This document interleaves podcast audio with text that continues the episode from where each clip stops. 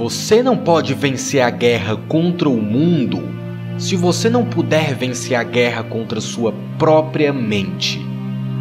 Autodisciplina é o centro de todo sucesso material. 99% das pessoas não estão dispostas a fazer o que é necessário para tornar os seus sonhos realidade. Os militares da Marinha dizem: todo mundo quer ir para o céu, mas ninguém quer morrer. E é verdade. O epicentro da realização de qualquer sonho é a autodisciplina. Algo tão simples quanto comida. E comer não é apenas sobre seu corpo, mas sim sobre sua mente. É controlar sua mente para ser capaz de tomar decisões que são do seu interesse. That a lot of people are just trying to change a lot of times. Like i just did a podcast on habits right? How to be able to um, adopt new habits and also delete and get rid of you know, break bad habits, right? And so a lot of people always want to make it, usually make a change on behavior. They want to get themselves to work out. They want to get themselves to meditate. They want to get themselves to read more each day. They want to get themselves to X, right? Or they want to stop some behavior. They want to stop smoking. They want to stop eating this food. They want to stop. I always tell people, stop checking your phone the first hour of the day. You've heard this many times, right? You win the first hour of the day the day, right? Todos os dias escolhemos coisas ruins. Isso não é bom para nós, certo? Então, se o mundo está te atacando, quer lutar com você e quer colocar você para baixo, então você vai se sabotar, você vai desistir. Então você vai se impedir de conseguir aquilo que você sonha. When I want to transform or transcend or make a real positive change, I'm looking at all the other areas of ourselves. So I'm looking at, for example, our environment. Are, are people setting up their environment to win? At, at a, you know, so, so change doesn't just happen at this level of behavior, but what you have to change the environment. So for example, if you want to stop eating a certain food, it helps to be able to have not that, not have that food in your home, right? So you change the environment. Na vida, todos nós devemos sofrer uma das duas dores: a dor da disciplina ou a dor do arrependimento. A única coisa que eu te peço é: escolha com sabedoria. Portanto, não importa o que você está tentando alcançar na vida, algo crucial é fazer acontecer e fazer acontecer de forma sistemática, construindo o caráter. E isso está associado a fazer acontecer de maneira sistemática, e isso requer que você se torne disciplinado. Se vivermos uma vida preguiçosa, indisciplinada e cedermos aos nossos sentimentos e agirmos impulsivamente, faremos péssimas escolhas hoje que lá na frente nós vamos nos arrepender. Então, não seria melhor se nós nos disciplinarmos agora? Assim, mais tarde, não teríamos que carregar o peso do arrependimento. I think a lot of people suffer from decision making fatigue, right? That and this is very strong research saying that you can only make a certain amount of good decisions a day. And after that is spent, you can't anymore. And that's really been fine tuned in the, in the medical field with surgeons and such in terms of seeing their, you know, where they're making their errors and stuff with, with um, early on in the day or later in their days and stuff like that. But we all, as entrepreneurs or as employees and executives or as parents, we all can make a certain amount of decisions. And that's why, you know, people like Mark Zuckerberg or Tony Shea, they wear the same t-shirts and, and sweatshirts all the time because they don't want to spend, you know, use up one of their decisions thinking, oh, what am I going to wear today? Right. right. And so my, my goal is to streamline my, my life, put the routines the first hour of the day and the last hour of the day. I really micromanage to the point where it's habitual. I don't even have to think about it. And then because those are the times of the day where I can really have the most impact. Because later on in the middle of the day, you know, team members need this, there's firefighting this, client needs that. But the first hour and the last hour, I really want to control. So all this really helped develop grit and resilience you know, in my body so I can have the ability to persevere. And also I stand guard to my brain all the time, what goes in. You know, I don't watch like a lot of the negative news and all the market. I, I really focus, like, you know, I, I, I, watch and I listen to your show and maybe a handful of little of things I read each day because I need to keep it positive. I want hope and I'm looking for help. I'm looking for inspiration and also instruction. Self-discipline is the definition of self-love. When you say that you love yourself, that means that you have behavior towards yourself that is loving. It's like you say to yourself, hey man, look, I know you want to eat that pizza and it'll be really good, you know, but I can't let you eat that, man, because if, if you eat that pizza, you're gonna feel like shit. I, I just, I love you too much to let you eat that. And I think the word discipline has kind of gotten a, a, bad name. We think about it in terms of punishment. I'm not, I'm not talking about discipline in that way. I'm talking about discipline in the sense that you, you forego immediate pleasure for the exchange of long term self respect. Self love is when you say to yourself, oh, man, look, I know you and that girl got a real connection. Um, I know y'all vibe, but that's your girl's cousin. So I love you too much to let you do that. Self love is, hey, look, I know you got a, a, a, test on Monday, you know. And I know you really want to go out with your friends. It's Saturday night, you want to go out, but if you fail that test, you're not going to feel good about yourself. You know, I just, I love you too much to let you go out tonight. Self discipline is self love. If you want to be happy, you have to love yourself, which means you have to discipline your behavior. The road to sustained happiness is through disciplining your behavior.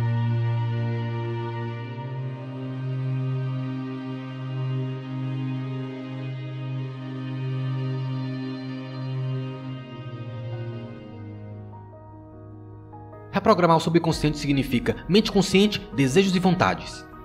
Mente subconsciente programa. E se você tivesse pego as vontades e desejos e feito esses programas? Então adivinha, você nem precisaria pensar sobre isso. Você automaticamente, 95% do seu dia, está emitindo comportamentos para manifestar essas vontades e desejos. Se você coloca um par de fones de ouvidos à noite com um programa que você gostaria que fosse verdade em sua vida, Assim que a sua mente consciente se desconectar, esse programa estará executando. E não estará executando na sua mente consciente que está desligada. Estará executando diretamente na sua mente subconsciente. Ter um pensamento positivo não exige de forma alguma que esses pensamentos positivos se manifestem. E há um pedaço que foi deixado de fora, e se você não entender esse pedaço, você estará gritando ao vento com esses pensamentos positivos, nada irá acontecer. O fato é o seguinte: quando você tem um pensamento positivo, você está usando sua mente. A mente influencia a biologia, mas existem duas partes para a mente que são completamente diferentes uma da outra. Mas elas trabalham juntas. Nós confundimos elas, nós pensamos que são a mesma e elas representam duas entidades que trabalham de formas diferentes.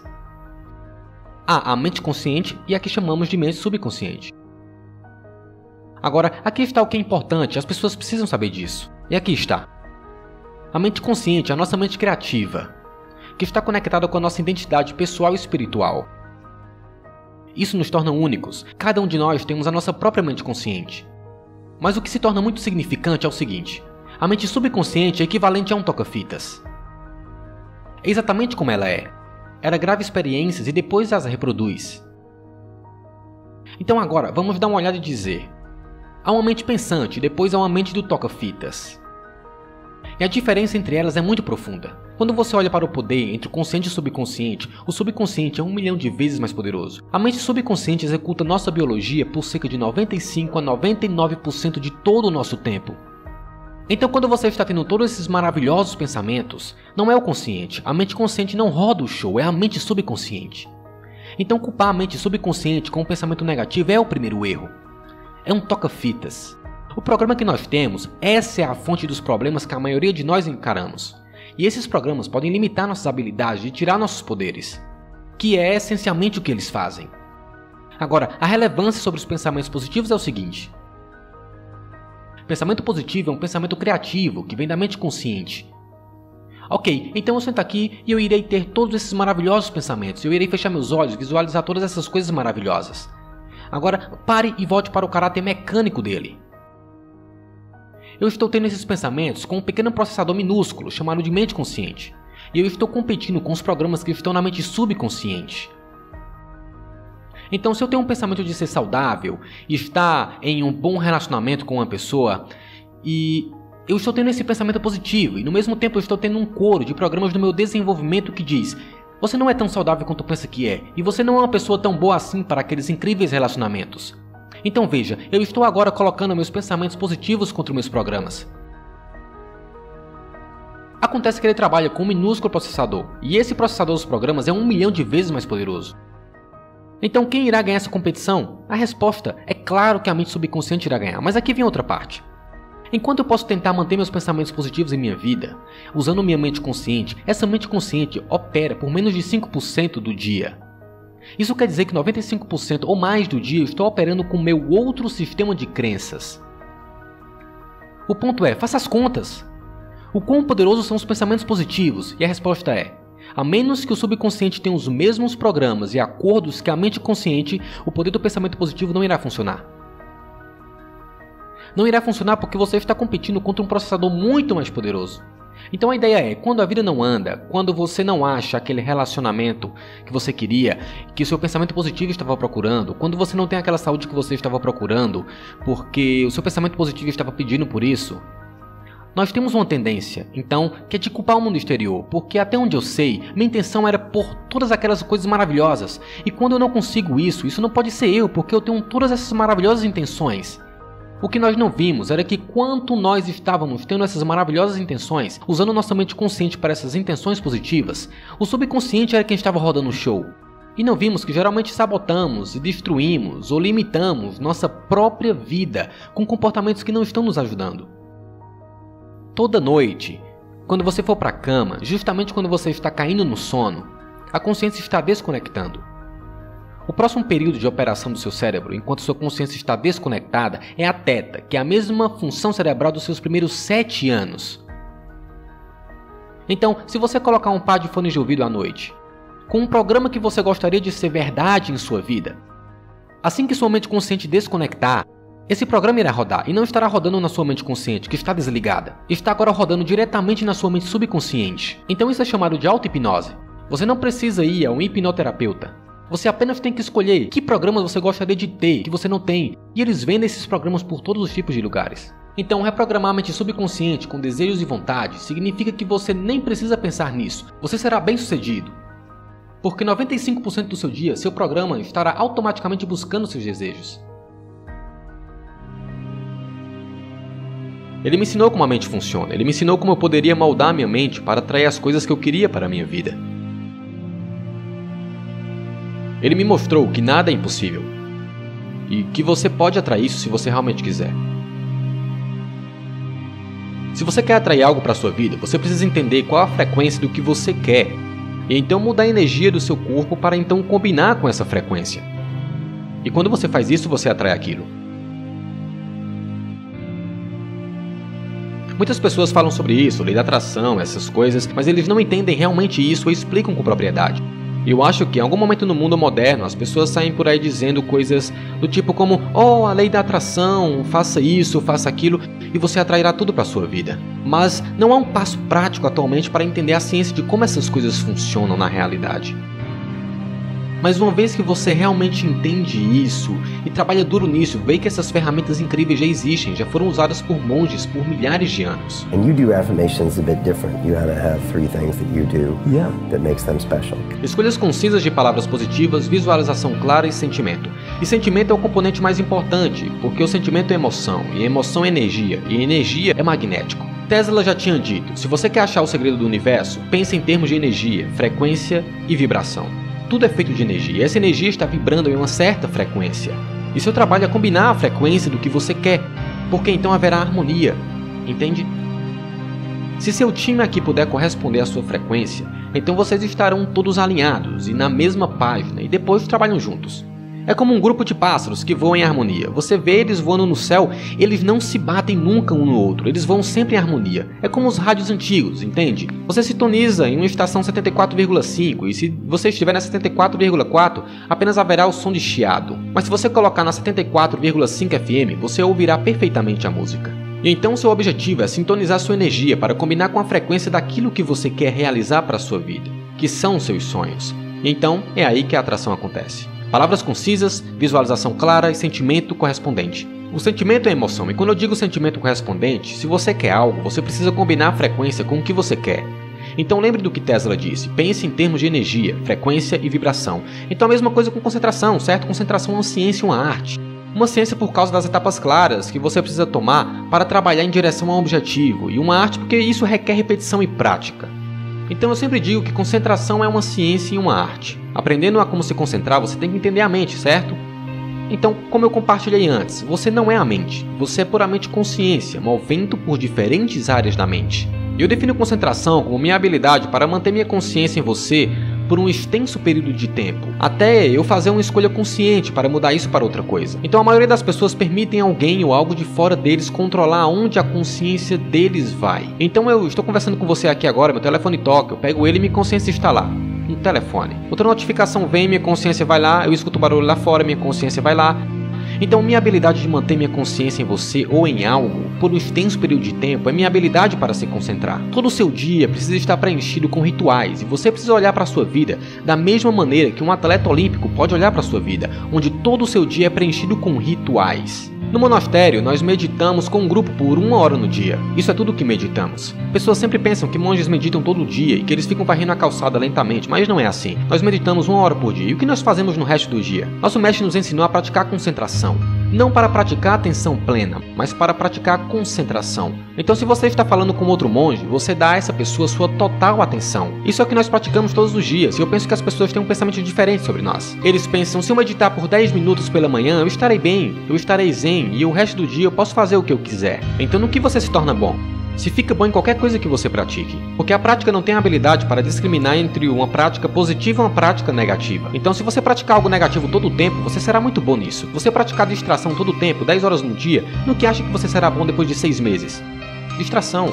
E alguém praticando qualquer coisa por 10 horas vai se tornar realmente muito bom nisso. Então a verdade é, nós temos 24 horas em um dia.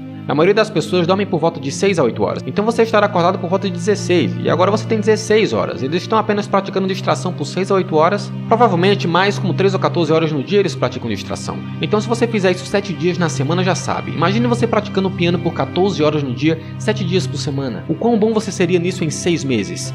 Então, quão boas são as pessoas em distração? Se você olhar para a maioria das pessoas lá fora, eles estão. Você estava falando sobre maestria, não é? Eles têm maestria na arte de distração, podemos dizer assim. E essas pessoas com certeza devem ser reconhecidas e respeitadas por conta da dedicação e devoção que eles têm dado à arte da distração. Eles ainda não sabem, e eu compreendo isso. A mente primeiro, e então aprender a se concentrar. Porque eu sinto que a humanidade pode aprender a fazer isso. E se ela fizer isso, elas podem ser melhores atletas, melhores artistas, melhores lutadores, melhores cantores, esportistas, engenheiros, doutores. Porque o centro do sucesso é a sua habilidade de aproveitar o poder da sua mente e direcionar isso para o um único ponto de foco em algo estável, tempo suficiente para você sair e fazer coisas incríveis acontecerem lá fora. Mas se você não consegue se concentrar, você não pode fazer nenhuma dessas coisas. E nós não poderemos então resolver os problemas do mundo.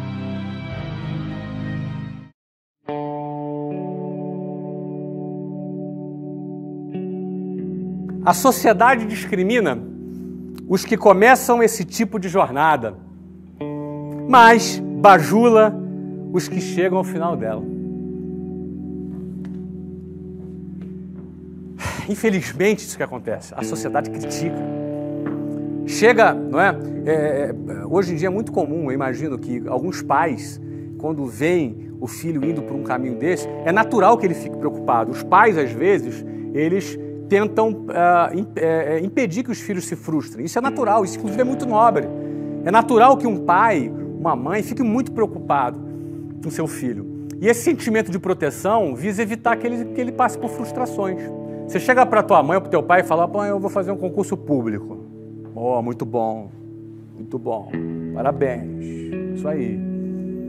Agora você vai falar assim: olha, eu vou deixar a faculdade porque eu quero abrir meu negócio. O que vai acontecer? Hein? Você é muito sonhador, meu filho. Você é muito sonhador. Você tem que acordar para a vida. A vida não é desse jeito que você está pensando. Não fique chateado com isso. É normal você ter esse tipo de, de, de comportamento. É normal você ter esse tipo de, de preocupação. A questão é como você lidar com isso.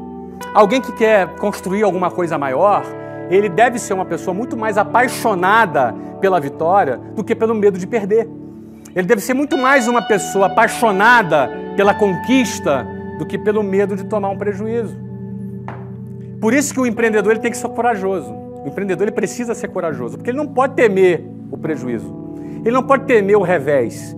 Ele não pode temer uma variável que pode acontecer. Ela pode acontecer. Porque ele é movido pela, muito mais pela vitória do que pela possibilidade da perda. Algumas pessoas são mais conservadoras. Elas querem muito mais garantir, jogam na retranca para não tomar gol. Mas também não faz gol. Vive de forma limitada, mas também não, não passa nenhuma frustração. É uma questão de estilo de vida. Cada um escolhe aquilo que quer para sua vida. Não existe certo, não existe errado. Eu estou dizendo o que eu faria. E tem muita gente que também prefere fazer dessa forma. Mas o problema é que a sociedade discrimina. E discrimina mesmo. Discrimina mesmo. Eu lembro uh, que eu saía de manhã para trabalhar, voltava à tarde da noite, e muita gente falava assim, pô, coitado, coitado Flávio, um garoto tão inteligente, né? Um menino tão inteligente, agora virou vendedor. Vende curso de inglês. Coitado do Flávio, Era, tinha um futuro tão brilhante, agora está aí vendendo curso de inglês. A sociedade discrimina. Só que depois é o seguinte: essa mesma sociedade é, que discrimina o cara que abriu mão daquela trajetória glamourosa, não é? essa mesma sociedade é a mesma que lá no final dela ela vai bajular o cara. Ela vai dar tapinha nas costas do cara e falar: pô, cara, parabéns, sabia que você ia dar certo, parabéns. Essa mesma sociedade é a pessoa que vai bajular. Então, isso não deixa de ser um desafio, porque quem opta em seguir por esse caminho precisa estar disposto a enfrentar esse tipo de discriminação, sabendo que um dia a história muda.